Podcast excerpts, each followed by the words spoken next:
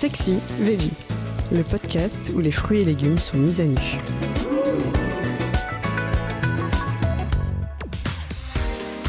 Le chou-fleur, des mariages improbables pour le sublimer.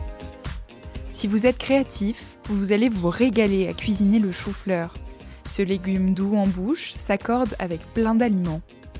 Chou-fleur réglisse, chou-fleur poire, chou-fleur café, ça vous paraît faux et pourtant ça fonctionne très bien.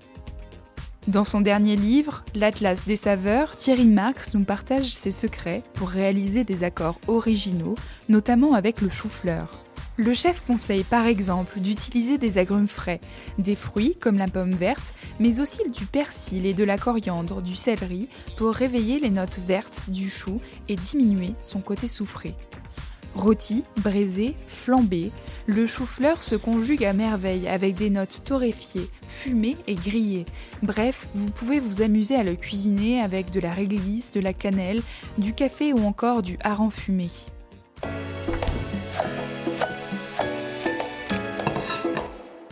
En entrée, on choisira de réaliser un taboulé frais à base d'avocat et de pamplemousse.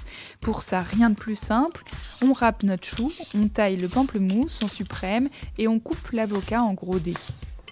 On mélange le tout dans un saladier, on sale et on réalise une vinaigrette à base de jus de citron vert, de vinaigre de cidre et d'huile d'olive.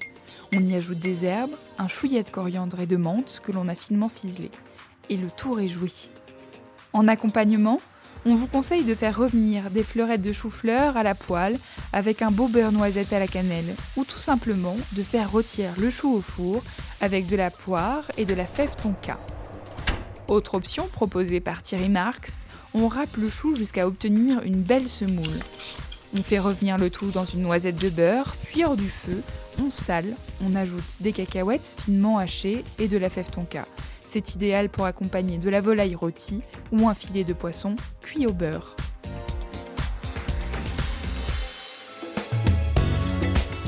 C'est la fin de cet épisode. Si vous l'avez aimé, n'hésitez pas à commenter, à liker et à vous abonner.